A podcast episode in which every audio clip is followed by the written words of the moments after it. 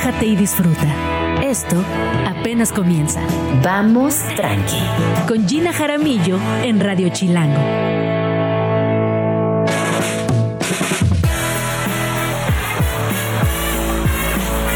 Muy buenos días, bienvenidos a Vamos Tranqui. Cuando son las 11 de la mañana en punto, estamos transmitiendo completamente en vivo desde Radio Chilango en el 105.3 de FM.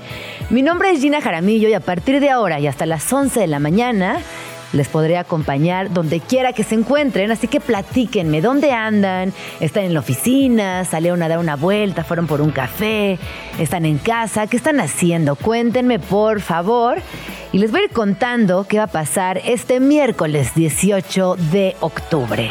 Tenemos un programa muy lindo y les recuerdo que nos pueden ver en streaming por YouTube, Facebook Live y en TikTok. Y en este instante les voy a compartir los links en arroba Jean Jaramillo arroba Radio Chilango. Hoy es el Día Internacional sobre Reconstrucción Mamaria y cuando se habla de cáncer de mama, lo más importante es hablar de prevención. Pero también obviamente vale la pena hablar de qué pasa con los sobrevivientes y las alternativas que tienen post-mastectomía. Esta cirugía que a veces es muy invasiva, que evidentemente genera muchas preguntas. Y hoy vamos a hablar con el doctor David de Ronks, quien nos va a hablar acerca de distintas posibilidades que existen no solamente para el acompañamiento de eh, los pacientes, sino también para estas alternativas post-cirugía, También hablaremos del lanzamiento de Radio Chilango. Saben que estamos estrenando una cartelera por las tardes y la verdad, la neta, la neta es que la programación está muy linda. Ya han podido escuchar a Jan en estos días, ayer, hoy y desde lunes, ¿no? Desde el lunes está Jan al aire, la verdad que un programa increíble. Y ahora les voy a platicar de glotones. Para esto estará Marigaby Hubart, quien será una de las locutoras, una de las hosts de este programa llamado Glotones, en el cual se enterarán dónde comer, qué comer, cuánto cuesta, cuál es la ventaja, cuál es la desventaja en esta ciudad, que si algo tiene es una gastronomía inabarcable. También para hablar de moda me acompaña Lorena Sarabia, quien recientemente tuvo su desfile. Eh, a partir de ayer y a lo largo de estos días estaremos hablando de moda porque estos días son muy significativos en la moda en México, bueno, siempre, pero eh, es cuando se presentan las colecciones, hablaremos de inspiraciones, de nuevas tecnologías, textiles, materiales, un montón de cosas que hay en la industria creativa llamada moda nacional. También hablaremos con nuestra colaboradora Diana Su. Ella nos trae varios temas de cine y en específico platicaremos de Martin Scorsese, quien estuvo en México no solamente presentando su nueva película, sino que también por ahí de unas declaraciones muy polémicas. ¿Qué piensa Martin Scorsese del cine? ¿Cómo se está transformando? ¿Hacia dónde estamos llegando? Todo este chismazo nos lo trae nuestra queridísima Diana Su. Y bueno, como saben, estamos también entrando en la época de Día de Muertos, de altares, de muchas actividades culturales que giran en torno a Día de Muertos. Ya hay una ofrenda interactiva en honor a las mujeres que nos han arrebatado por la violencia machista y de esto estaremos hablando también más adelante. Oigan, les quiero contar que ayer me encontré con un video hermoso de Elisa Queijeiro, quien estuvo aquí en, Vamos Tranqui, de hecho es nuestra colaboradora, y quiero que lo escuchen, porque cuando hablamos de brujas, las brujas escaldufas, jojojo, siempre nos imaginamos brujas vestidas de negro con un sombrero picudo, que son unas macabras, mala onda, que traen una escoba con la que barren y vuelan por las noches y que nos hacen puras cosas de la mala vibra pero les voy a contar una historia. Bueno, yo no. Elisa Queijeiro nos va a contar una historia de qué pasa realmente detrás de estas mujeres vestidas de negro, con escobas y con sombreros y por qué la historia les ha tratado como les ha tratado. Así que vamos a escuchar esto y regresamos. Bienvenida, estamos en Vamos Tranqui. Vaya, vaya, vaya. Hablemos de las brujas, ya que se acerca la temporada. Las vemos con su sombrero alto, negro y puntiagudo, vestidas de largo del mismo color, la escoba fuera de casa y el gato también es negro. Muy bien, les presento el uniforme de las hacedoras de cerveza medievales. Así es, la cerveza ligera o ale era hecha por mujeres en la Edad Media para todos, considerada nutritiva y sana hasta para los niños, más cuando desinfectar el agua era patéticamente difícil. El alcohol que le añadían no era para embriagarse, sino su conservador. Estas mujeres, sobre todo viudas y solteras, sobrevivían haciendo y vendiendo la cerveza.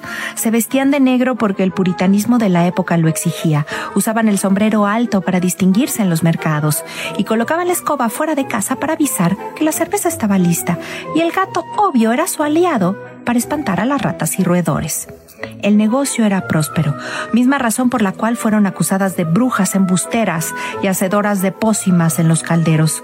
Sus acusadores se quedaron con el negocio de la cerveza y esta dejó de ser para lo que era. Y nosotros nos creímos por siglos la caricatura de las brujas sin entender cuál era su verdadero invento. ¡Guau! ¿A poco no les impresionó? Yo honestamente había leído muchas historias de brujas. Es un tema que además particularmente debo confesar que me gusta, me atrae, me llama la atención y disfruto un montón. Pero de todas las historias que había escuchado de brujas o del porqué de las brujas, es la primera vez que escucho que en realidad estas brujas medievales europeas vestidas de negro con sombrero puntiagudo y escoba eran hacedoras de cerveza. O sea que eran empresarias, que estaban organizadas, que tenían eh, una independencia económica importante y desde ahí fueron señaladas como brujas, fueron eh, rompiendo poco a poco estas redes laborales y miren cómo terminó la historia. Ya sabemos que lo que viene después, la quema de brujas, a más allá de las etiquetas, eh, el no acceso a la educación y todo lo que ya sabemos, me parece que este dato es crucial. Así que muchísimas gracias a Elisa Queijeiro, le mandamos un abrazo enorme por hacernos llegar esta información y recuerden que la pueden seguir en todas sus redes sociales como arroba Elisa Queijeiro, que constantemente está compartiendo historias, vino aquí a hablar de la Malinche, vino a hablar aquí de María Magdalena y hoy nos deja con esta historia increíble de las hacedoras de cerveza medievales que a la postre fueron señaladas tristemente, llanamente y humildemente como brujas. Qué bárbaro. Híjole, pues me encanta. Oigan, eh, hoy también, es que estas cosas son las como las cosas que me ponen de mal humor. De hecho, Luis, deberíamos de tener una, una sección que se llame cosas que nos ponen de mal humor. Por ejemplo, a mí que me pone de muy mal humor, que critiquen, señalen y eh, digan de qué va una chava por cómo se viste, por cómo se ve, por cómo se, se vincula con las personas, como en el caso de estas hacedoras de brujas medievales. ¿Qué otra cosa me pone de mal humor? Bueno, me pone de muy mal humor salir a tiempo de la casa, preparar todo, arreglarme temprano y que me toque un tráfico infernal y llegar tarde a mi cita del día. Me pone de muy, ay, ya sé que me pone de muy mal humor, muy, mal humor. Me pone de muy mal humor ya estar lista para salir, entrar al baño a lavarme los dientes y que se me mojen los calcetines. ¿Les ha pasado? O solamente me pasa a mí. A mí me da mucho mal genio que eh, se me mojan los calcetines. Yo no sé si hay una fuga en mi regadero o qué, o que alguien dejó algo en el piso mojado antes o qué, pero me pasa que a veces me mojo los calcetines Martínez eh, y me da mucho genio. Ah, aquí me ponen en redes sociales que la gente hable lento, me da muy mal genio. Que me manden voice notes, me da genio. A mí no me dan mal genio, fíjate, los mensajes de voz. A mí hasta me caen bien y me gustan. A mí, a mí sí mándenme mensajes de voz. Quizás les ponga en velocidad ardilla, pero eh, sí me gusta escuchar a las personas, ya que no me están hablando o que no tenemos el tiempo de hablar. A mí sí me gusta que me manden mensajes de voz. Soy de las pocas defensoras de los mensajes de voz, pero entiendo eh, que hay mucha gente, mucha banda que se pone de genio con los mensajes de voz. Cuéntenme, por favor, qué les pone de mal humor. Yo ya les dije eh, y me gustaría escuchar sus pequeños malos momentos o esos momentos de genio que, que hay cositas, ¿no? Que las detonan.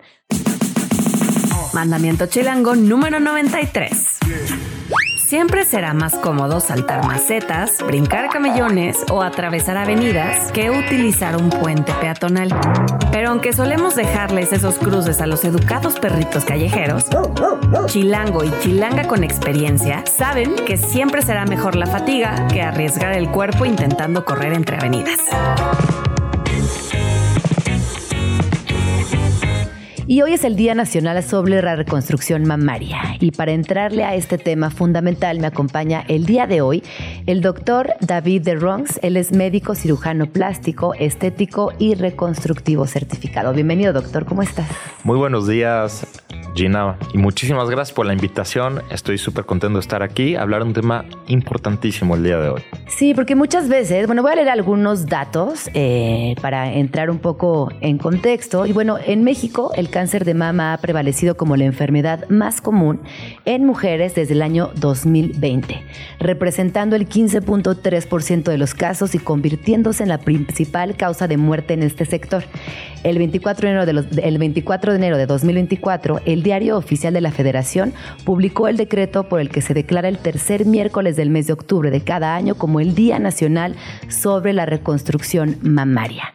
¿De qué hablamos cuando hablamos de reconstrucción mamaria, Es algo bastante importante porque hay que entender que la mama es un órgano sexual femenino que le da la identidad a la mujer como mujer.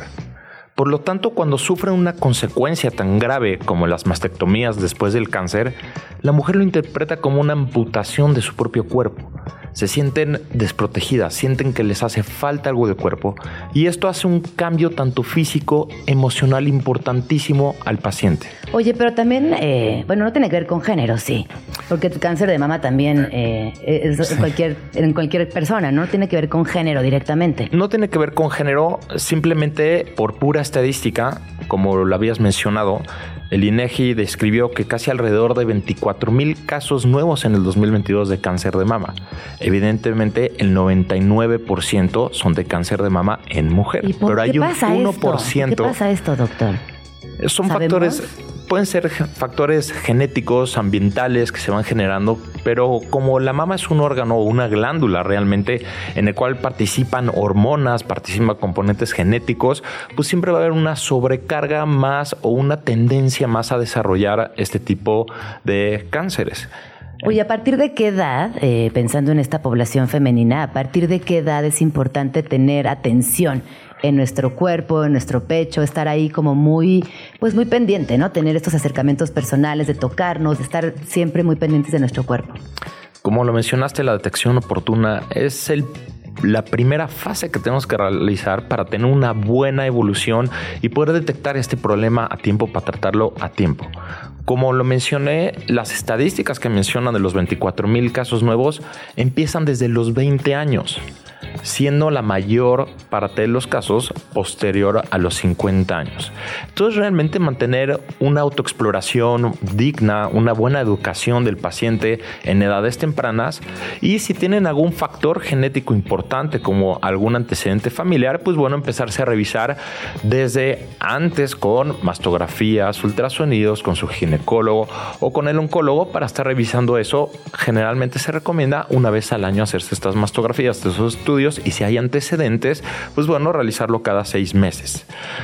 Claro, estoy por aquí leyendo otros datos, doctor. Decía que el 30% de las mujeres que han pasado por una mastectomía eligen someterse a una reconstrucción mamaria, o sea, es decir, únicamente el 30%. Y bueno, también es importante tomar en cuenta que esta decisión a menudo está influenciada por factores económicos, por la disponibilidad de cirujanos especializados y repetir, ¿no? Es algo muy personal y cada, cada, ahora sí que cada persona decide que sí y que no. Dentro de este 30%, o sea, las personas que ya eligieron esta reconstrucción, eh, ¿qué técnicas hay? ¿Cómo, cómo podemos acercarnos a, esta reconstrucción y qué factores hay que tomar en cuenta? Perfecto, una muy buena pregunta, porque realmente la reconstrucción de mama es la fase final de todo este proceso tan doloroso que obtuvieron. Ya es la fase bonita en la cual la mujer va a concluir con este proceso doloroso, que es restituirle su anatomía, restituirle su función, tanto física y emocionalmente. Y hay varias técnicas que se pueden utilizar para la reconstrucción de mama. Como lo mencionaste, tiene que ser un cirujano plástico reconstructivo especialista. Básicamente contamos con dos formas importantes y sus variantes. La principal forma es con tejidos autólogos. Eso quiere decir que va a ser con sus propios tejidos. Pueden se llaman colgajos. Estos colgajos básicamente es hacer un diseño geométrico de su propia piel con tejido graso y a veces músculo para transponerlo, o sea, pasarlo a la región de la mama que se quiere reconstruir. Habitualmente está el colgajo que sale del abdomen que tomamos un diseño importante del abdomen debajo del ombligo hacia abajo y eso lo pasamos por debajo para reconstruirle con su propio tejido y músculo. ¿Por debajo? Pues exactamente, se hace un diseño como si fuera una abdominoplastía y, y tomamos una tira muscular del recto abdominal que se llama colgajo de tipo TRAM. Y esto usamos su panículo adiposo, su tejido celular subcutáneo, su piel, su músculo para pasarlo haciendo un bolsillo y recreando con su propio tejido, su propio panículo adiposo, su propio componentes, la reconstrucción de mama. Otro más común es el colgajo dorsal ancho. Este va a ser la misma técnica, simplemente vamos a tomar parte de la piel, tejido celular subcutáneo y músculo de la espalda y la vamos a realizar del mismo modo, a traspolarla a la zona donde la queremos reconstruir. ¿Cualquier, paciente es candidato para esta No, no. Claro que hay sus indicaciones mm. importantísimas, sobre todo si están en radioterapia, si tienen suficiente panículo adiposo, si tuvieron ya cirugías previas en el abdomen o no, o en la espalda, qué tanto panículo adiposo que, que le llamamos el colchón.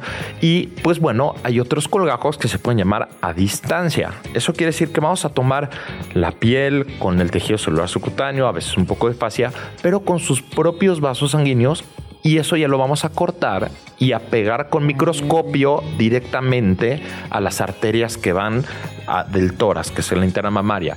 Por lo tanto, el más común se llama colgajo de tipo DIEP y es una cirugía muy bonita que tiene que ser todavía un subespecialista en reconstruir esto. Todo esto estoy hablando de tejidos autólogos de la propia paciente. También hay otro mecanismo de reconstrucción, otro tipo de reconstrucción con, con lo que se llaman materiales aloplásicos. Generalmente van a ser dos, que va a ser la expansión tisular por medio de un expansor. ¿Qué quiere decir? Que este expansor tisular lo que va a hacer es que le vamos a ir metiendo solución hasta expandir los tejidos al volumen que queremos llegar de acuerdo a la mama contralateral. Y posteriormente, cuando el tejido ya está expandido por la capacidad viscoelástica de la piel, que hay una capacidad súper importante, una característica increíble de la piel, que se puede llegar a estirar como globo. Y cuando ya acabamos la expansión al volumen que queremos llegar, ya hacemos el cambio por un implante definitivo. Esto es material aloplásico. Y hoy en día eh, todavía los, los, materiales aloplásicos siguen siendo de buenas tecnologías, porque yo he leído mucho al respecto recientemente, que hay cuerpos que uno lo rechazan, incluso hay como toda una, una conversación que coincide con que quizás estos implantes a veces causan depresión, que a lo mejor es un tema que tendríamos que tratar más adelante, pero te lo pregunto desde uno, la completa ignorancia y con mucha curiosidad de saber si estos materiales hoy siguen vigentes y si se han renovado en las tecnologías o si también hay que cambiarlos cada determinado tiempo, por ejemplo. Claro, la tecnología, como bien lo mencionaste, siempre va avanzando. Hoy los implantes son de nueva generación. Es una tecnología súper avanzada en la cual tienen una doble capa de silicona con un gel no cohesivo. ¿Qué quiere decir? Que el gel funciona como una gomita, como un gummy bear. Quiere decir que no se va a explotar ni nada y el material es totalmente inerte.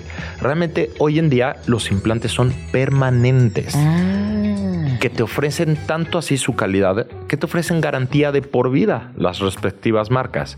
Entonces, si se llega a romper o a contraer, te reponen los implantes gratuitamente, pero ellos están tan seguros de eso que lo ofrecen como permanentes. No son como los implantes que se utilizaban antes, que había microfugas, que había rupturas importantes, que sí se tenía que cambiar cada 10 años. Ahorita ya la tecnología ha cambiado para bien. Oye, esto que nos dices me parece que es muy interesante, sobre todo porque cuando hablamos de técnicas de reconstrucción mamaria, quizás muchas veces no sabemos por dónde empezar, qué buscar. Eh, ¿Dónde podemos encontrarte a ti, doctor? Me pueden encontrar en mis redes sociales, que es arroba dr.derungc, o sea, arroba doctor.derungs, que es mi Instagram. Y también me pueden encontrar en la web como doctor David Derungs Brown. Ahí van a estar todos los datos desde mi consultorio, donde estoy, absolutamente en la web me pueden encontrar y yo los espero con todo el gusto del mundo. Pues muchas gracias. Eh, definitivamente es, es importantísimo hablar, ya hablamos de prevención, eh, de acompañamiento durante el tratamiento y también de la fase final, que como tú dices, a veces es cerrar este círculo y, y cerrar círculos también tiene una parte muy simbólica, muy bonita, hablar de reconstrucción. Muchas gracias, doctor. Muchísimas gracias a ti, encantado. Estás escuchando Vamos Tranqui con Gina Jaramillo son las 11 con 29 minutos. Hoy estamos aquí de regreso en Vamos Tranqui. Y me da mucho gusto, mucha emoción presentarles a mi queridísima Mari Gaby Ubar, quien es editora de Travesías y co-host de Glotones. Así es. Un nuevo proyecto de Radio Chilango es uno de estos lanzamientos que a partir de hoy, Hoy, hoy, hoy en la estrena. ¿Cómo Sí. te sientes con este lanzamiento, Mari Gaby? Pues nerviosa, la verdad, la verdad. ¿Por qué te sientes nerviosa? Si además, bueno, tú llevas más de 10 años en la industria editorial, trabajando con temas vinculados a gastronomía, a viajes, a estilo de vida, te gusta comer, encontrar lugares nuevos, contar historias. Qué Pues sí, increíble todo que nos vayas sí. a contar.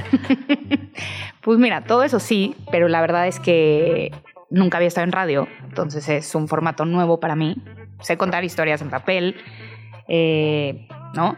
Pero es otra, otra cosa y gracias a Dios Pedro es mi co-host y Pedro es un maestro con la voz, tú lo has escuchado. Es tiene una Habla vozarrona. Increíble, Ajá. sí, sí, sí. Y también le gusta comer Y rico. le encanta comer. No, Pedro también es un maestro de los tacos, de la comida callejera. Eh, y pues de ahí salió este afortunado encuentro, la verdad. Eh, y compartimos este espacio que se llama Glotones, que vamos a estar a partir de hoy todos los miércoles de 3 a 4 aquí en Radio Chilango, para quien nos quiera escuchar. ¿Y qué va a pasar? ¿De qué van a hablar? A ver, Pues cuéntanos del primer episodio, por ejemplo. Danos un adelanto de lo que vamos a poder escuchar el día de hoy. El primer episodio, nuestra invitada es Sara Maldonado, que la verdad tuvimos muchísima, muchísima suerte de que fuera ella, porque es una verdadera glotona. O sea, nos dimos cuenta que le encanta comer y le encanta comer bien y conoce lugares. Entonces fue un placer platicar con ella. Eh, hablamos de la botana. Eh, la botana es pues un tema que creo que todos en México conocemos y que estamos familiarizados, ¿no? Si quieres, ahorita podemos platicar tú y yo de cuál De mi botana, de favorita mi botana favorita. es algo con lo que crecimos, ¿no? Sí. O sea, que es parte muy importante de ser anfitrión en México, que es raro que hagas una cena, una comida y no tengas botanita para recibir a la gente que te va a ver. Y luego esa botanita que se vuelve eterna y luego comes más botana que comida. Justamente, justamente, que justo está este regaño de mamá de no se vayan a llenar con botana. ¿no? Totalmente. Entonces, un poco la idea es llevar esos temas a, a glotones, ¿no? No hablar de restaurantes, ni de industria, ni de listas, que si bien es un, son temas que Pedro y yo hemos tocado durante muchos años en, en nuestra carrera en editorial y son temas que nos fascinan, creemos que ya se habla suficiente sobre esto en México. Sabemos suficiente sobre los chefs, sabemos suficiente sobre recomendaciones de dónde comer, hay miles de propuestas de eso y son muy buenas.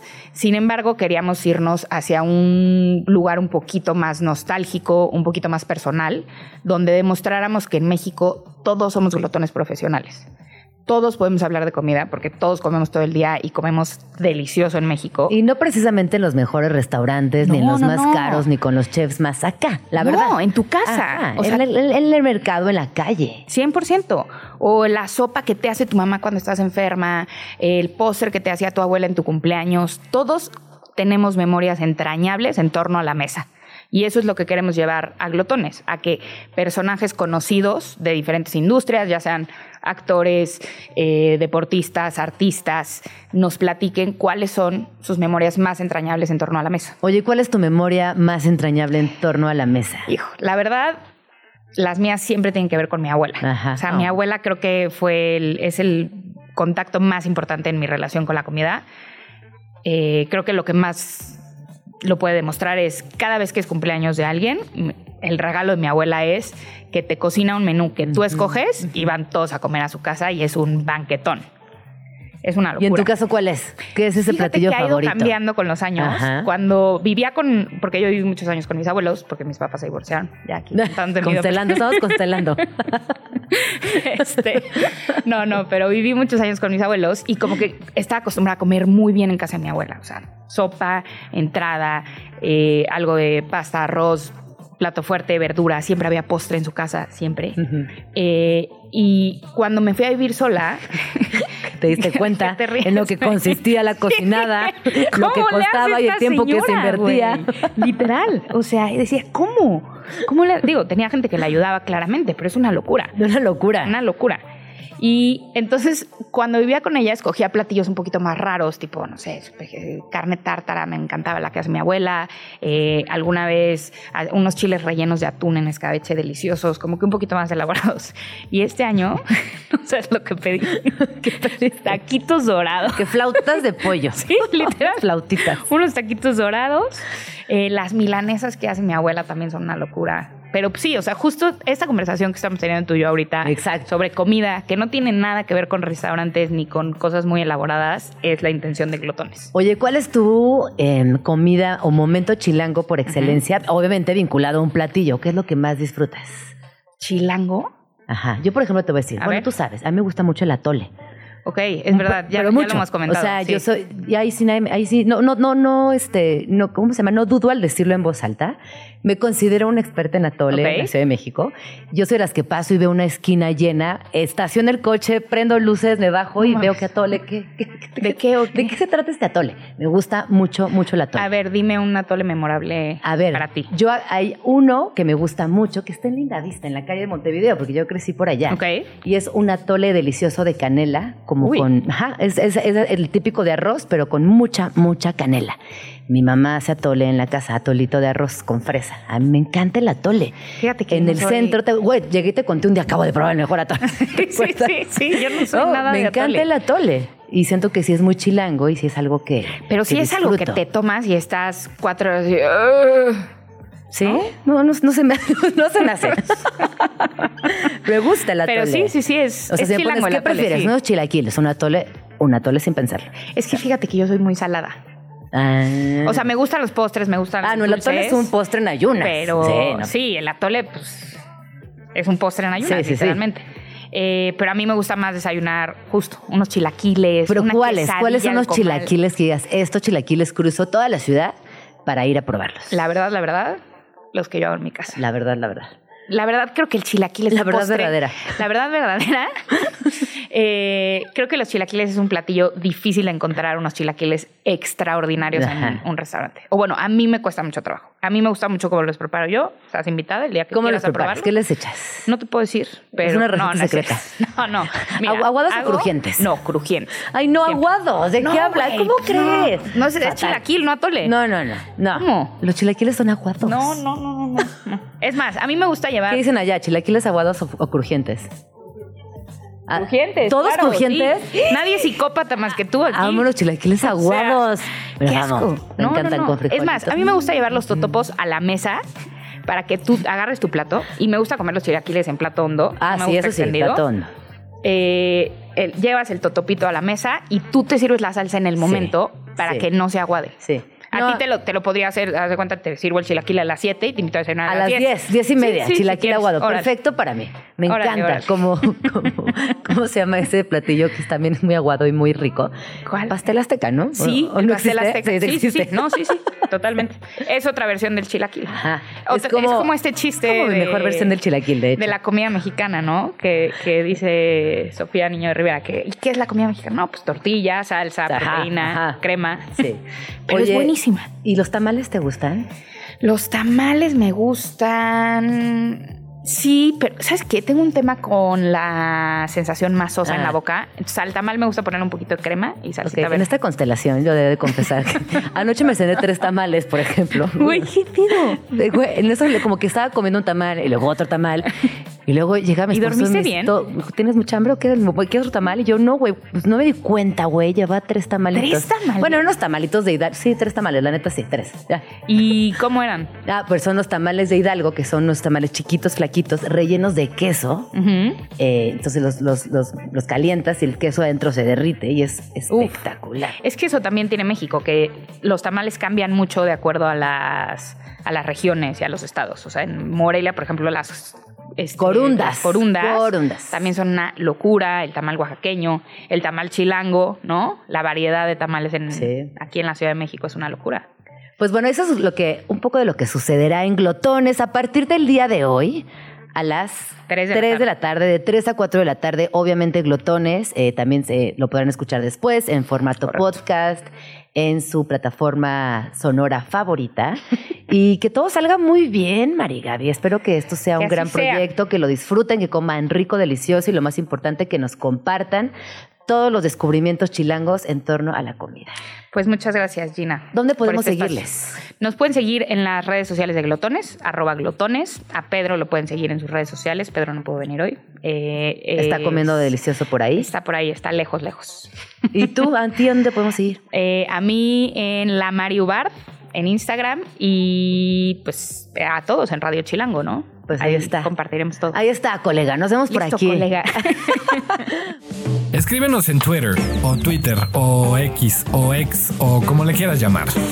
Arroba Jim Jaramillo y arroba chilango.com.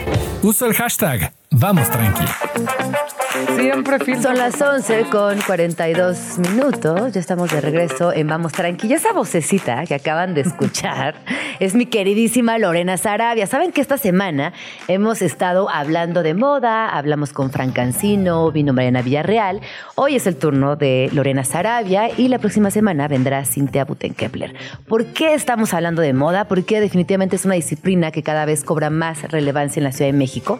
Somos una ciudad donde la moda se hace evidente o más evidente eh, conforme pasan los días y al igual que la gastronomía, me parece que son dos procesos creativos muy explosivos, también son de largo aliento porque tardan, tarda en, en verse reflejada la chamba.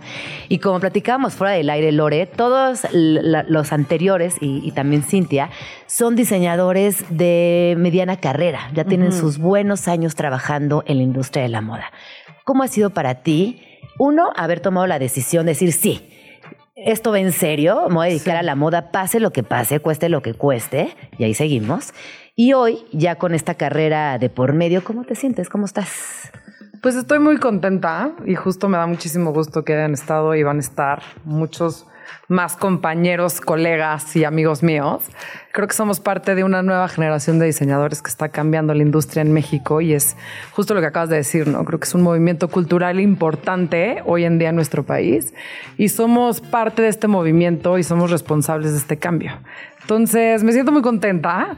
Este sí ha sido un aprendizaje y una larga trayectoria, tal y como lo dices. Pero también es algo muy bonito porque creo que todos los diseñadores que han venido a platicar contigo, este, tenemos el mismo objetivo y el mismo sueño. Y creo que por más difícil que se ponga la situación, no nos rendimos. Eso platicábamos ayer, por ejemplo, con Fran, ¿no? Que, que él hablaba de una revisión histórica que está haciendo dentro de su proceso para dividir la próxima colección en tres, ¿no? Más o Claro. menos, esto fue lo que nos dijo. Y me gustaría preguntarte a ti, ¿cómo, cómo desarrollas estas colecciones? ¿Cómo arrancas cada vez que decides entrar en, en- en- en un lugar donde te inspires, donde escribas, donde diseñes y finalmente donde realices, que también viene un reto muy grande, Claro. porque hoy hay nuevas tecnologías, hay un- muchas ganas también de revisar la historia y honrar a nuestros ancestros, hay temas que están ahí muy presentes como fast fashion, en fin, la industria de la moda es muy amplia. Muy ¿Cómo le amplia. haces, Lore? Pues mira, yo tengo un proceso muy personal en donde sí como que me meto en, en, mi, en, mis en mi pasado, en mi familia, ¿no? Como que siento que tengo una red de apoyo importante. Este, hay un huracán de movimiento a nivel tecnológico, a nivel industria, a nivel también sustentabilidad que nos está moviendo como tal y creo que también por eso este, a diseñadores no tan emergentes como nosotros, ¿no? Que, De mediana carrera. De mediana carrera, exacto.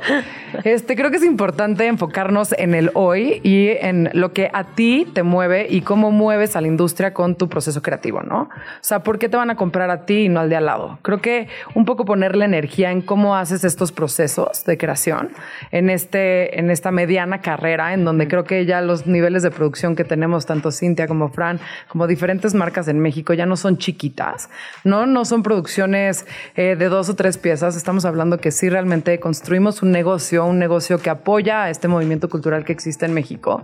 Y sí, sí damos mucha chamba y sí la manufactura es 100% mexicana y sí creo que enfocarnos en cómo puedes utilizar la parte tecnológica, el cómo ser sustentable, el cómo mover a tu propia economía con tu propia industria para poder apoyar a México a nivel cultural, creo que es bien importante. O sea, creo que yo este discurso de por qué, o sea, somos diseñadores con objetivos totalmente distintos, es porque justo creo que estamos moviendo no masas, porque no es este, somos un nicho muy chiquito. No, tampoco es el objetivo, ¿no? Tampoco es el objetivo y tampoco tenemos marcas con ese objetivo, ¿no? O sea, creo que Inditex es un gran pulmón de la industria que tiene sus pros y sus contras y que hay que aprenderle muchísimo, pero creo que hay que concentrarnos en lo que tú estás creando y por qué, ¿no? Estos objetivos tenerlos súper claros y por qué no nos rendimos, porque creo que los diseñadores en México hoy en día podemos, entendemos la industria y estamos construyendo una historia propia que suma a este movimiento cultural mexicano. Entonces, creo que enfocarnos ahí y este, estos procesos creativos que cada quien tiene como muy personal, ¿no? Yo me clavo mucho en fotos de mi familia antiguas porque creo que siento que una foto dice más o sea, tiene demasiada información, una imagen, ¿no? Y tipo, para mí es muy importante crear estas imágenes que continúen con esta información. Porque al día de mañana las generaciones que vienen, o sea, que, que siguen en mi familia, me, eh, o sea, me encantaría poder dejar como que esta imagen también hablara por sí misma, ¿no? Entonces, pues es un proceso increíble. claro. ¿eh? O sea, la verdad es que para mí es súper gratificante. Amo y adoro lo que hago y por eso creo que no me he bajado de este tren. Es bien maldito complicado. Sí, claro es complejo, güey, sí, Muy claro. complejo. Pero pues también es arte y el arte nunca ha sido fácil. No, yo creo que también eh, tú hablaste de una industria que está cada vez más consolidada en la parte de la creatividad. Es decir, hay como toda una, eh, una generación importante de diseño, pero también hay nuevos compradores. También ha cambiado mucho la forma de consumir arte y Muchísimo. moda. Sí. Eh, hoy estamos sí con, me, me parece que tenemos un compromiso grande, decir, bueno, le voy a invertir a esta pieza de Lorena Sarabia, que sé que me va a durar, que va a trascender. Esta analogía que acabas de hacer de las fotografías, también cuando la gente se da su prenda y el día de mañana aparece en una fotografía familiar, tiene como toda una conexión, Claro. ¿no? Como, como en el nivel más abstracto. Y me parece que del lado de consumidor, y te lo pregunto con mucha honestidad, siento que hay un cambio. ¿Crees que lo hay? Pues hay un cambio pequeño. O sea, creo que ahí vamos, creo que estamos construyendo este cambio. Este, creo que también nosotros tenemos mucha responsabilidad en que este producto que ofreces tiene que tener esa calidad para llegar a este cambio. Que es muy exigente, ¿no? También Es muy te- exigente, Los exacto. estándares que, que te exige el, el- el mismo mercado. Y el consumidor igual, o sea, porque el consumidor no quiere pagar, ¿no? Lo que vale esta calidad, entonces ahí nos metemos en un círculo vicioso un poco complicado para el diseñador y para el negocio. Entonces es un estira y afloje y es este irle ahí como subiendo de nivel, bajando de nivel, un poquito entendiendo qué te están comprando, por qué, qué se está moviendo, por qué. Este, pues es ahí también este un jineteo creativo y a nivel como emprendedor de negocio, este complejo, pero sí creo que hay una conciencia, ¿no? Y por lo menos si no hay una conciencia creo que hay un intento de conciencia, o sea, creo que la gente sí, por lo menos hay un discurso y un rumor de que hay que ser conscientes, ¿no? Sí. Entonces- Oye, claro, y, y ahí va, creo que ahí, Ahí va. va, Porque además fíjate que en estas conversaciones que he tenido con varios diseñadores, esta es como la, la parte que más eh, me da tranquilidad, pensar que ustedes en sus propios trabajos y sus disciplinas sí ven un cambio significativo, lento, pero que ahí está. Sí. Oye, y por ejemplo, pensando en la historia de la moda mundial, ¿no? Como, vámonos así como al mundo. Eh, ¿Quién es eh, como esa diseñadora, ese diseñador que siempre te ha acompañado o que te gusta, ya sea diseñador, artista, eh, músico, alguna de tus influencias que hayas descubierto en algún momento de tu vida y que hasta la fecha te acompañe? Pues mira, Ralph Simmons es uno de ellos. Creo que es el. Decían que era el rey del minimalismo, pero yo me parece, o sea, para mí desde mi punto de vista, Ralph tiene una Danos contexto de... Ralph Simmons es este, un diseñador belga. Eh, fue el primero en hacer- el primer hombre en hacer eh, una de las colecciones de alta costura para Dior. Y es ¿Qué año más o menos, sabes? ¿Te acuerdas? 2000. Ay. Vamos a buscarlo acá. Bueno, No tú acuerdo. continúa, tú continúa, yo busco el año. Y eh, su manera de plantear esta creatividad me parece muy interesante. Hay una película documental que la pueden encontrar en Apple que se llama Dior and I. Y Ah, ahí es en- bastante reciente, Es bastante 2012. reciente. 2012, sí. Iba a decir 2011, pero... Ah, ajá, Y es- continúa. Es, un... Es una persona que aprecia muchísimo el arte y lo lleva al mundo de la moda y se empapa de un movimiento de factores culturales que realmente hicieron un cambio en la alta costura. Entonces, para mí, Raf es, o sea, una... O sea, quien yo admiro, volteo para arriba y Y dices por ahí. me encantaría poder trabajar con él en algún momento. Este sí es una persona que yo admiro, admiro muchísimo. Y otra persona que justo se murió de COVID. Albert Elbaz, ex diseñador creativo de Lanvin, una marca que a mí me gusta muchísimo, tenía un concepto de, de cómo admirar y adorar a la mujer muy impresionante. ¿Desde qué perspectiva o cómo lo leerías tú? Lo veía como si fueran estas diosas, ¿no? En donde estas diosas están moviendo el mundo. Ajá. Y Albert Elbaz era una persona, o sea, hiper talentosa y súper simpática y, y como que le daba su lugar a cada mujer que él colaboraba en Ajá, o ajá, presentar o en alguna campaña. Este, también una persona muy creativa y que dejó una leyenda muy interesante. Entonces, no son gente que si no estás involucrado en el mundo de la moda, sabes quiénes son, pero sí son dos personajes para mí que son icónicos, ¿no? O sea, es como, tipo, estoy un poco perdida, me pongo el documental y un poco aterrizas. O sea, son, son creativos que admiras. Si te gusta la música, tendrás a quien tú admiras, Claro, ¿no? sí, sí, sí. Gastronomía, tendrás a tu chef. sí, sí, sí. Este, yo como diseñadora sí veo a estos dos diseñadores de forma... O sea, Sí, como un ejemplo a seguir. Te gusta lo que hacen, te gusta su filosofía, su metodología a la hora de trabajar. Y su forma de hacer las cosas. Claro. Eso es súper importante. La manera en cómo ejecutan la moda es bien interesante. Que por ejemplo también en, en días pasados hablando con Monse Castera, por ejemplo, hablaba de moda y calle, y cómo también eh, a, a través del arte en, en- en un vehículo performativo se Sí. puede transformar el arte. Creo que hoy, Claro. hoy hay, un, hay un vínculo en México que quizás si volteamos a otros países lleva un rato existiendo, pero aquí en México hay que decirlo, es muy nuevo. Pero estos cruces entre arte contemporáneo, entre música y moda, entre moda y celebridades, entre, o sea, es Claro. decir, hoy sí me parece que se puede reconocer en otros, otros lugares. Oye, Lore, si pudieras vestir a cualquier persona, viva o muerta, ¿no? No importa, es un juego. Eh, ¿A quién vestirías? ¿Hombre y mujer? ¿O persona? Mujer, Jessica Chastain se me hace Ay, me fascina ella. Increíble. Me encanta. Tiene una personalidad muy cool. espectacular, muy de nicho, mega Sí, actriz. me Ella encanta. creo que me parece increíble. Y hombre, no lo había pensado nunca, caray. Este, no sé. A mi abuelo puede ser. ¿Sí? Sí, yo creo que poder regresar un poco el tiempo y poder Ajá. cruzar estas dos vidas me gustaría muchísimo. Qué lindo, ¿no? Como Sí. poder tener esa, esa posibilidad de, de viajar en el tiempo. Exacto. Oye, y en cuanto a, a telas, ahorita que hablábamos de tecnología, eh, hay unas que son muchísimo más maleables, hay materiales más nobles, pero también yo me he dado cuenta que hay ciertos materiales con los que los diseñadores se identifican, sean o no materiales amables. Ajá. ¿Tú en qué gama de materiales eh, coexistes? ¿Dónde, ¿Dónde te sientes cómoda trabajando? Me siento cómoda trabajando con el satín, Ajá. con la gabardina, con la piel. ¿Con la piel? con la piel y mm, con la seda. Nosotros creo que, digo, conoces mucho, muy Sí, bien mi sí, estilo, sí, soy bastante fresa en ese sentido, en donde creo que nos gustan muy, mucho trabajar con cortes más que con materiales.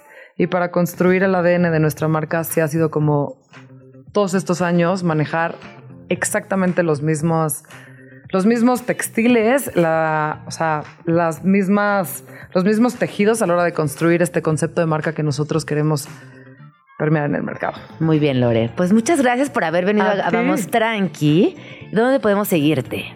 En Instagram estoy como Lorena Sarabia y pues en la página de internet creo que tenemos una experiencia de compra importante que es www.lorenasarabia.com. Pues ahí está, Lore. Muchas gracias por haber A ti. Fauna chilanga. Animales de la capital. Son nocturnos, tímidos, sigilosos y enternecen a cualquiera con su carita de gato y cola anillada. No son tlacuaches, no son gatos y no son mapaches. Los cacomixtles son mamíferos que forman parte de la fauna chilanga desde tiempos de los aztecas. Suelen vivir en pequeños huecos y pasarse por bardas y techos comiendo carne, fruta, verduras o insectos. Les encanta escalar ya que pueden girar sus patas 180 grados. Aunque no es común verlos por ahí, la población de cacomistles de la Ciudad de México ha aumentado en los últimos años, concentrándose principalmente en la zona sur de la capital. ¿Has visto alguno? Ay, los cacomixles están bonitos. Son muy tiernos. Este, tienen esta carita preciosa como de peluche.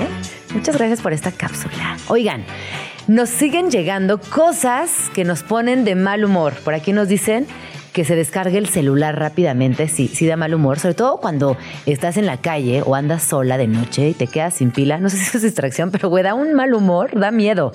Eh, también nos dicen por aquí que alguien se clave tu comida del refri, tu hermano, tu roomie, tu pareja, tu hija, alguien que dejes algo delicioso, un pedacito de pastel en el refri, pensando en qué momento específico te lo vas a comer y que alguien se lo robe, eh, da muy mal humor, la verdad da muy mal humor. Bueno, ya está conmigo nuestra adorada, querida, consentida Diana Su. Bienvenida, Dianita Su, ¿cómo estás? Hola, Gina, muy feliz de estar aquí este miércoles a las 12 con la recomendación de la semana y quiero participar en esta encuesta. Por favor, de- ¿qué te pone de genio? cosas?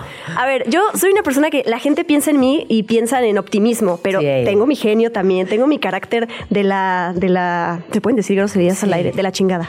y, yo, y yo pidiendo permiso. pero mira, algo que se me viene a la mente así súper rápido es que me pateen en el cine. Ay, sí. Porque más entiendo que puede suceder, digo, hay poco espacio entre los asientos, pero pides una disculpa, te acercas a la oreja del de enfrente y le dices, oye, perdón, pero uh, cuando la gente lo hace una y otra vez, como, uy, Te da genio. Sí, sí, sí. sí, me pone malas. Que aumente el tiempo en el GPS cuando vas manejando y piensas que vas a llegar a tiempo y de repente no. Da muy mal Que es diario. Sí, que, que es diario, que es prácticamente diario. Prácticamente diario. Oye, ¿y qué otra cosa? Una última que se te ocurra. Ah, mm, Por ejemplo, cuando la gente habla en el cine, ¿no te da mal humor?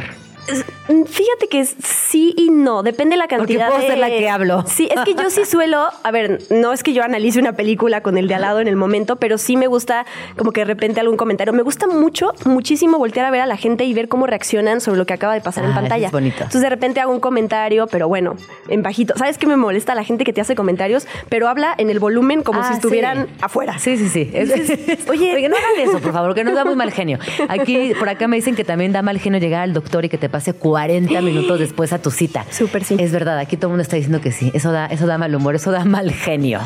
Bueno, pues cuéntenos, por favor, arroba Jim Jaramillo, arroba Red Chilango, esos pequeños momentos de la jornada chilanga que les dan mal genio, aunque luego pasa, porque son, son enojitos, son nanoenojitos. Que Uy, luego ya ya sé otra Gina. ¿Cuál? Cuando ya estás listo para irte y te das cuenta que te manchaste de pasta. Ay, que se te cayó comida en la blusa blanca, ya ya no puedes hacer nada. Entonces es como, oh.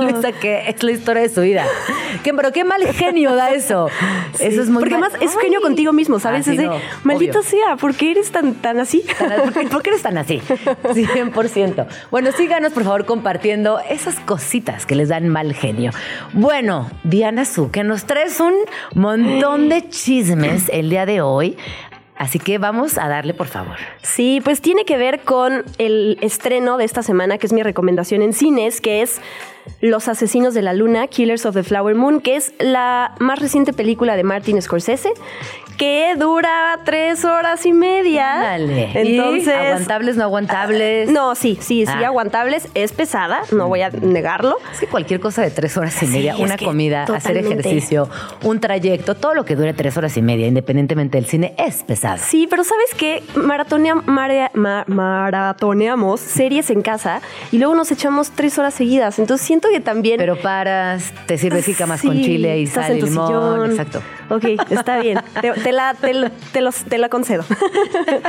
Pero bueno, eh, Martin Scorsese estuvo la semana pasada en la Ciudad de México. O sea, Martin Scorsese... Cállate. el- uno de los cineastas más las redes. Es que sí, o sea, es un señor de 80 años, este año cumplió 81, estuvo con el director de fotografía Rodrigo Prieto, que es mexicano, que ya ha trabajado con él en varias películas. Él es el fotógrafo de, de Barbie, ¿no? Ah, El cinematógrafo, perdón. Ajá. Eh, estuvo también otra, otra persona que participa en el elenco y pues ¿Y tenerlo enfrente, yo estuve en ¿Y la conferencia de prensa en primera fila, me, me cayó muy bien. Hay, hay comentarios que ha hecho Martin Scorsese como esto de que Marvel no es cine, Ajá, que, que, sí. que me ha lastimado y que me ha Ajá. hecho enojar, pero digo, Ajá. eso es otro tema.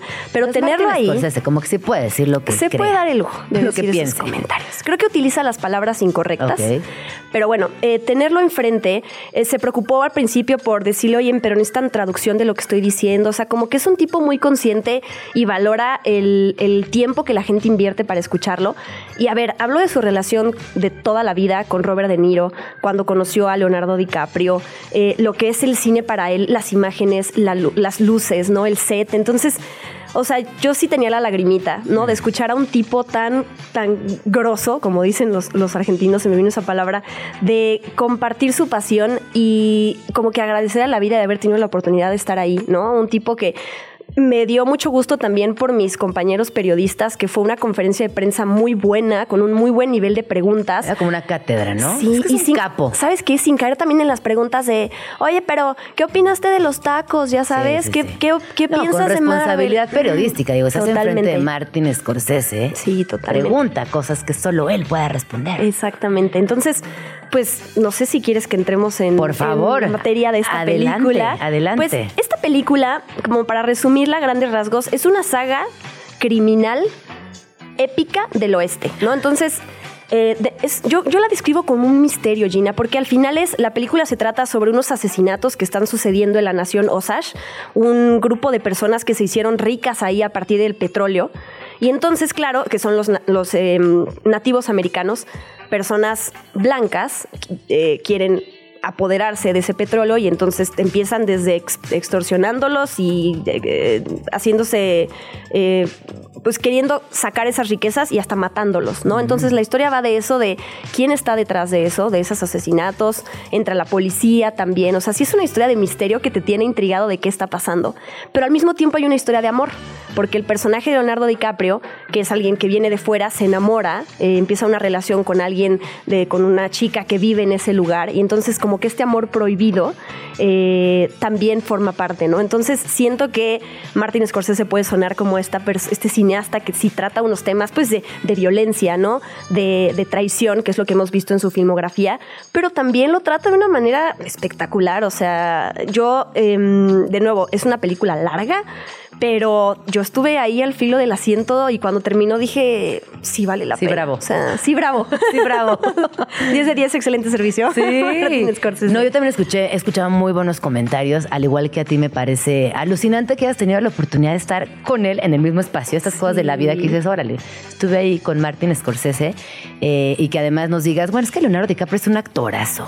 Lo es. Y tenerlos a él, a Robert De Niro, que ya han trabajado Sí, juntos sí, sí, sí, con Martin. Scorsese. Algo que me llamó la atención que contó eh, Martin Scorsese de dónde, en qué momento se le se quiso hacer esta película. Le presentaron el libro, porque pues está basada en un libro de David Grant.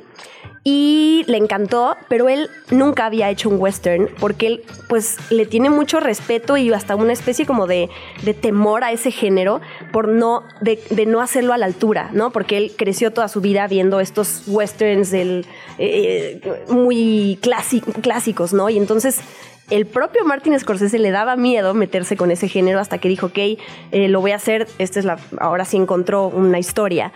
Pero se cruzó con el irlandés, ¿te acuerdas? Esta película también de tres Claro, horas, sí, que está sí. en Netflix, con Joe Pesci, con Robert De Niro también. Y el problema, me encanta esta, esta anécdota, en esa película tienen que rejuvenecer a Robert De Niro, a Joe Justo, Pesci, a los hasta actores. usaron unos filtros y Sí. ahora toda una polémica. Es ahí. CGI, ¿no? Sigue, sigue estando esa polémica. Exacto. Y entonces él dijo, ok, es que a ver, yo ya quiero hacer eh, Killers of the Flower Moon, Los Asesinos de la Luna, pero tengo que hacer irlandés antes. El problema es que si me espero tres años más, mis actores van a ser tres años más viejos. Entonces va a ser más difícil rejuvenecerlos, me va a costar más. Entonces tengo que ir primero por esa y después me aviento esta. Y me me- o sea, como que fue, fue bonito Sí, el comentario sí, sí. de, ah, qué, qué padre. qué padre anécdota. Oye, luego también por aquí nos traes algo de frases polémicas que de Marvel. ¿Esto qué? Ah, porque él hizo un comentario. Sí. No, por ahí Ya, eh, que hasta ya- lo compartimos tú y yo en Ya tiene varios, es que ha dicho tantas. Podemos Ay. retomar frases polémicas de Martin Scorsese que independientemente de que estés de acuerdo o no, siento que te hacen pensar y te molestan por algo, ¿no? La primera, creo que la que más polémica ha desatado a la fecha, porque le siguen cuestionando, siguen cuestionando sobre eso a los actores de Marvel, les preguntan, es, las películas de Marvel no son cine. Y él dijo, it's not cinema. Pero las cual. películas de Marvel nunca están nominadas a premios de la academia, Pues nunca sí, entran como estado. esa categoría o sí entran. No te pregunto, no, no tengo idea.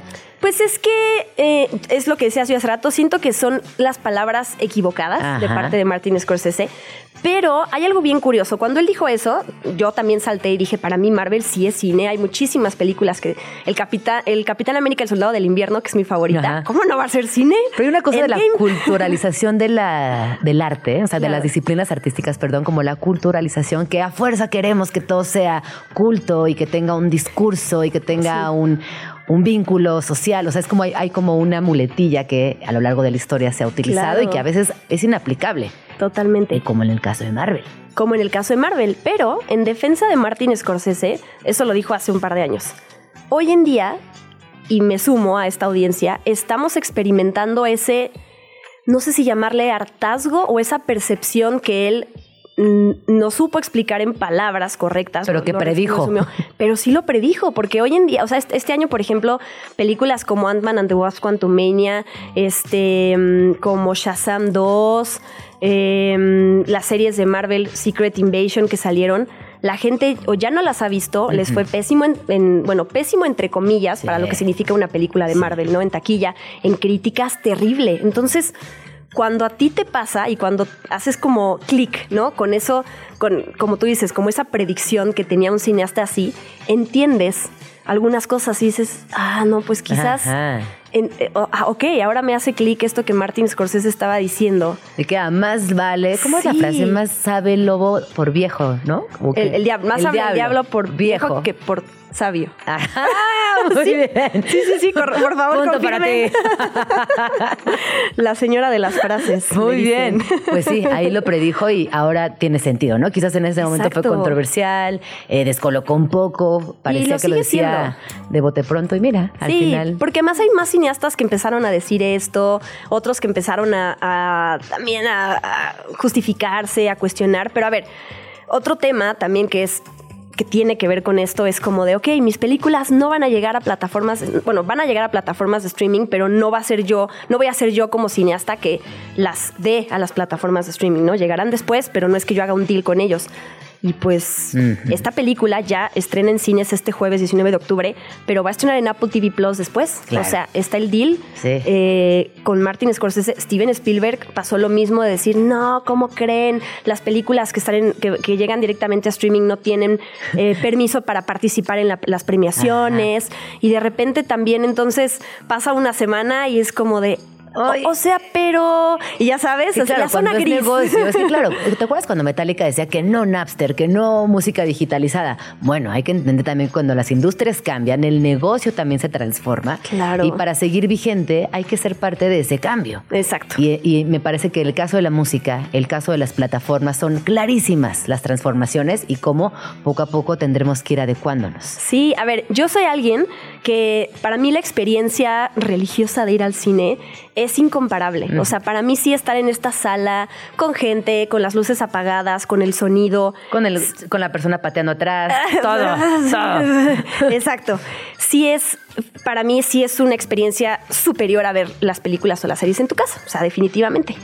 Pero em, no, yo no estoy peleada y yo consumo de las dos maneras, ¿no? Pero a ver, a mí me cuesta trabajo. En mi casa, cuando yo pongo algo, no pasan 10 minutos de que ya agarré el celular porque lo que sea, porque quise buscar información en Wikipedia de lo que estoy viendo, porque este, me acordé que no contesté un mensaje. Y en cambio en el cine, como que automa- tu ce- tu cerebro se programa para disfrutar lo que estás ahí, Sí, estar en el presente. es verdad. Entonces, eh, de nuevo, siento que hay que hacer las dos cosas y hay que pensar lo que se va a decir eh, antes, ¿no? Como el cuidar qué declaración vas a dar que después puede jugar en tu contra. Además, Solo es tan fácil como eso, ¿no? O Sí. sea... ¿Qué otra frase? ¿Hay alguna otra cosa por ahí que quieras compartir? Pues creo dicho? que también, digo, no, no tengo la frase exacta, pero también habló de cómo la industria del cine ya estaba Ah, acabada, claro, ¿no? que es estaba acabada, es lo que él acabada, decía. Sí. Pero claro, a lo mejor la acabada era too much. A lo mejor es bueno, estamos transformándonos, estamos aprendiendo, qué sé yo, no soy Martin Scorsese, pero, te- pero coincido contigo.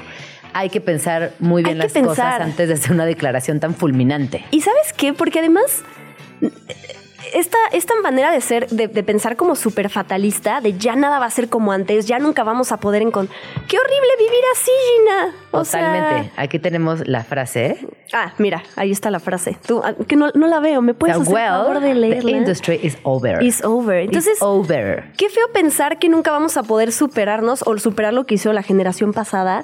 O, o sea, siento que entonces ya estamos, ya sabes, condenados a vivir en la mediocridad siempre y a, y a no al no superarnos. cambio, Digo, al no, cambiar. ¡Qué No. feo! Oye, te va- rápidamente, te vas al, cine, al Festival de Cine. Sí, me voy al Festival de Cine de Morelia, el más grande, los más grandes del mundo, el más grande en México. Gina, hice mi calendario ya en Excel. Yo soy esa niña de los colorcitos en la escuela, del orden. Ajá. Y armé un calendario para ver, según yo, me voy todo el festival de viernes a sábado, 29 películas. Eh, no siempre se puede porque salen actividades, porque hay que comer Ajá. en el medio. Pero sí aprovecho yo lo que es la experiencia de ir al cine, enfiestar, por supuesto, Ay, que por también comer, sí, socializar. Pero mm, pues eh, a mí me gusta mucho. Digo, sí investigo las películas que voy a ver, ¿no? Para, ok, mira, este, está este director, esta película ganó tal premio. Morelia trae muchas cosas del Festival de Cannes y de otros festivales que nunca llegan o que se tardan en llegar muchísimo a México. Y entonces es como ese momento de adelantarme a saber qué es, vamos a esperar en los próximos años, hasta el próximo año. Poor Things, esta película de un director que se llama Yorgos Lántimos, La Langosta, este, La Bueno, Favorita. temporada de huracanes, va a ser también por allá. Sí, también temporada de huracanes. Esta Totem de Lila Vilés, que va, a- es la que seleccionaron ahorita para ver si la nominan al Oscar eh, de parte de México. Entonces, Ay, wow, pues ya nos contarás todo, Sí. todos los chismes de Morelia. Y que además Morelia está cerca, así que si nos están escuchando y se animan, tienen tiempo, posibilidades y ganas, traten de organizarse porque definitivamente el Festival de Cine de Morelia vale toda, toda la pena. Totalmente. Y todos pueden ir. Todo mundo O sea, puede ir. Sí. real- li- literal es como meterte al app de Cinepolis y comprar tus boletos como para cualquier función. Digo, tienes que pensar en hospedaje, sí, sí, si no sí, vives sí. allá, traslado y todo eso, pero yo sí, la experiencia de ir a festivales, convenciones, la recomiendo aunque sea una vez en la vida, porque es, o sea, sí, sí te cambia. ¿no? Eres de las mías. A- ayer una, una amiga me, me dijo una frase que me pareció muy bonita y es la eterna alumna, ¿no? Como que ganas de siempre estar aprendiendo cosas. A mí no hay nada que me emocione más que aprender cosas nuevas, ¿no? Como esto que decías, buscar el dato, ver la película, entender en qué contexto histórico. Así que te Sí, entiendo. y dejarte Sí, eh, asombrar, Sí. ¿no? Como sorprender. Claro. A veces yo sí he llegado a entrar a ver, sobre todo en festivales, porque estás ahí, tienes la oportunidad de. No sé de qué se trata esta película, no conozco a nadie de quién, quién- quién- que salga, no sé quién la dirige, Pero vamos a ver la voy a ver. Y me he llevado unas sorpresas, otras decepciones también. claro, Que dices, como "Ay, todo en mío". la vida. Sí. Sí. De Anita, ¿dónde podemos seguirte? Eh, me encuentran en redes sociales como guion bajo de Anazú. Así estoy en todos lados. Sigo con mi, con mi maratón de recomendaciones de terror. Ajá, ya estoy harta, porque voy en la número. ¿De qué está? ¿Qué somos hoy? 18. 18. Y pues es un trabajal hacer el guion, encontrar la película, encontrar las palabras correctas para una recomendación de un minuto y medio. Pero estoy bien contenta de la constancia que he tenido, ya sabes. He sido rigurosa conmigo. Y sí digo, el otro día el domingo, en domingo llegué a mi casa y dije, uy, no quiero. Y dije, no, te Sí. paras y lo haces. Y lo haces. Muy bien, muy bien, Diana. Esa es la actitud. sí. Eh, pues ya nos- la próxima vez que vengas, eh, comentamos cómo va el reto y. Sí, ya va a haber Y no acabado porque ya va, a ser, ya va a ser casi noviembre. Pero no va a haber terminado. Sí, pero no va a haber terminado. exacto. Exacto. Muchísimas gracias. Pueden seguir, recuerden, arroba guion bajo Diana Su en todas sus redes sociales para seguir el reto o simplemente para enterarse de las últimas, de las últimas del cine a nivel mundial. Muchas gracias, Diana. No, a ti. Chilanga. Voces y miradas desde los feminismos. Tun, tun. Son las 12 con 35 minutos. Eh, estamos en el último jalón del programa del día de hoy que se pasó de volada. Y tenemos un tema muy bonito que tiene que ver con el Día de Muertos. Sabemos que las ofrendas se acercan, este momento familiar, pero también un momento colectivo, un momento de reflexión. Y para platicar acerca de una, de una, de un evento, de una actividad, de una convocatoria que es el altar interactivo, me acompaña el día de hoy Angie Contreras. Ella es vocera de Mujeres Vivas, Mujeres Libres, es activista en temas de acoso sexual y violencia digital digital en la niñez y adolescencia y bueno, colabora con diversas organizaciones sobre los derechos digitales de las mujeres. Bienvenida Angie, ¿cómo estás? Gina, pues muchísimas gracias, encantada de acompañarte a ti y a todo tu público en este espacio que la verdad aparte me declaro fan número uno, entonces Ay, muy emocionada de estar aquí para platicar contigo de este altar interactivo. Oye, platícanos eh, primero qué hacen en la colectiva Mujeres Vivas, Mujeres Libres para poner en contexto toda la chamba que hacen a lo largo del año y luego entrar en temas sobre este altar. Claro que sí, pues Vivas y Libres es un movimiento que somos los dos corazoncitos, el corazón verde y el corazón morado. Ahí justo ya ahí Gina modelando el pañuelo. Y este movimiento tenemos ya tres años aquí en México y lo que busca es hablar de el derecho a las, a las mujeres y las personas con capacidad de gestar para decidir sobre nuestros cuerpos, pero también de la violencia. Y cómo esto se junta y es todo un movimiento. Que realizamos diferentes acciones a lo largo del año, sobre todo enfocadas a cómo sobre nuestros derechos y que este es un movimiento para todas y todes, donde la información es vital y hacemos muchas campañas, acciones de acercarlo de una forma eh, también no divertida y no minimizándolo, sino que esta información nos pueda ayudar a hablar de nuestros derechos. Sí, eso que acabas de decir es muy importante porque hablar de derechos implica abrir conversaciones que a veces son difíciles, sobre todo con infancias y E adolescencias. incómodas también. incómodas, por supuesto, pero justo ahí donde incomodan hay que preguntarnos por qué está Exacto. haciendo ruido esto. Y que esta ¿Qué- qué puedo información aprender. Y que tú lo dijiste muy bien, esto es información para todas y todes, incluyendo a las infancias y a las adolescencias. La can- y además como estamos muy presentes en redes, creando TikToks, subiéndonos a las tendencias, hablando hasta de, de los temas, eh, los temas pop, ¿no? Como hablamos también ahí de la violencia. Entonces hay muchas eh, chicas y chiques jóvenes que también están ahí y eso es maravilloso porque no por ser una persona joven, entonces no deberías de tener información. Al Al contrario. Sí, a veces, y en este programa lo hemos platicado, exigimos tener adolescencias críticas y si no les hablamos desde la infancia, si no les abrimos la posibilidad de la escucha, es difícil llegar a, a ese proceso crítico más adelante. Totalmente. Bueno, ahora sí, platiquemos de esta ofrenda que, ojo, eh, no es la primera vez que se lleva a cabo, lo cual es muy importante y es una invitación para todas las personas. Así que Angie, por favor, cuéntanos de qué va este proyecto tan bonito. Claro que sí, pues además se junta con el tercer aniversario de Vivas y Libres y lo que se quiere hacer es un altar interactivo de que va a ser del día 2 al 4 de noviembre, ahí donde está el Monumento a la Revolución, y se va a colocar una ofrenda para todas las eh, madres, hijas, primas, sobrinas, hermanas, amistades que lamentablemente han sido víctimas del feminicidio en México y que además es un, es un tema que nos duele demasiado, pero que además pareciera que sigue siendo muy invisibilizado. Entonces, este altar va a ser dedicado a todas ellas, ellas, y además en esta intención de quien quiera puede llevar a sumar. Es decir, el año, bueno, el año pasado, antepas- sí, el año pasado, antepasado que hicimos este altar, fue increíble porque se acercaban las chiques y decían, oigan, yo traigo la foto, yo traigo una veladora, adelante. La intención es que este movimiento no es solamente de unas personas, sino que es colectivo. Entonces, la invitación no solamente a que nos acompañen eh, a, a, a verlo, a tomar la foto, a publicarlo en redes, sino cómo nos podemos sumar también y participar de este, de este altar que busca visibilizar, busca nombrar y busca contar las historias de todas aquellas que nos han sido arrebatadas y que ahora no nos acompañan, pero que nombrarlas salimos de esta idea de que son un número y que son historias y que fueron vidas, vidas que debían de vivirse y debían de respetarse, debían de lucharse, debían de garantizarse su derecho a vivir una, vida libre de cualquier tipo de violencia. Y creo que también me parece muy importante que muchas veces estas eh, conversaciones las llevamos desde el dolor, desde la pérdida, desde la rabia, pero hay una cosa que es muy emocional que se cruza con días de muertos, y aquí lo he platicado en el programa, y es que sí, más allá del altar hay un momento de reflexión que es bien profundo, hay un momento Claro. donde sí necesitamos acompañarnos, sí es importante ese abracito, ese apapacho,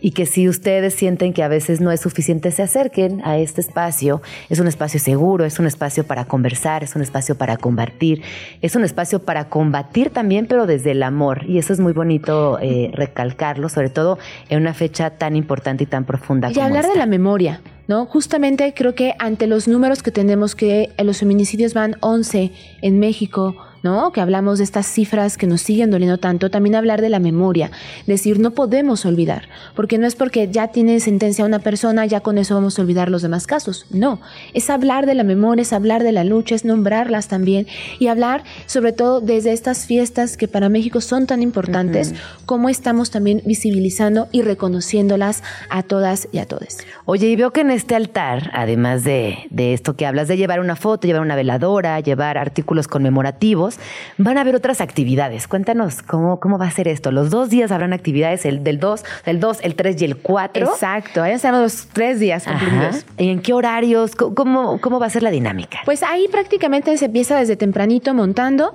y se está ahora sí que en cuanto caiga el sol ya por ahí empezamos a, a- a también a, a retirar, pero se están los tres días y no solamente es el estar al altar y ya, sino que va a haber diferentes actividades para interacción y creación de contenido, por ejemplo, para redes sociales.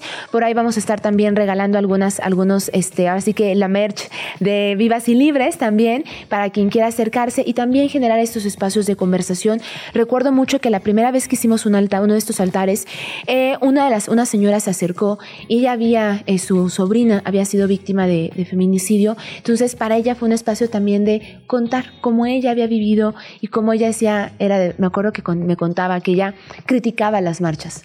Entonces, cuando pasa eh, el feminicidio de su sobrina, para ella se replantea. Entonces, el que contara ahí también eh, su historia, el que se le escuchara, también para ella fue muy significativo. Entonces, tener esos espacios también justamente nos sirven para recordar y que entonces no solamente es el altar, sino que tendremos justo estos espacios para que ellas también puedan crear, por ejemplo, alguna consigna, que puedan llevarse por ahí el pañuelito y el de conversación, porque hay también personas que se acercan y es esto para qué, Ajá. ¿no? Y se acercan y eso como por qué, o quien pregunta es que asesinan siempre más hombres, a ver, vamos a platicar, ¿no? Desde un espacio también de respeto y eso es increíble porque también cambia, es decir, platiquemos.